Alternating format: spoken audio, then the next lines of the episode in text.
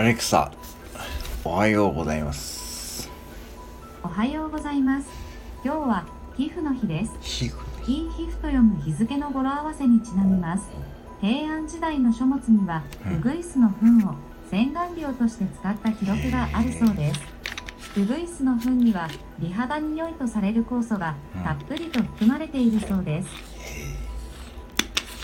アレクサ、何か面白いこと言って。ダジャレはいかがですか？はいダジャレを言ってと言ってみてください。アレクサ、ダジャレを言って。固体が液体になる温度のことを融点って言う天然で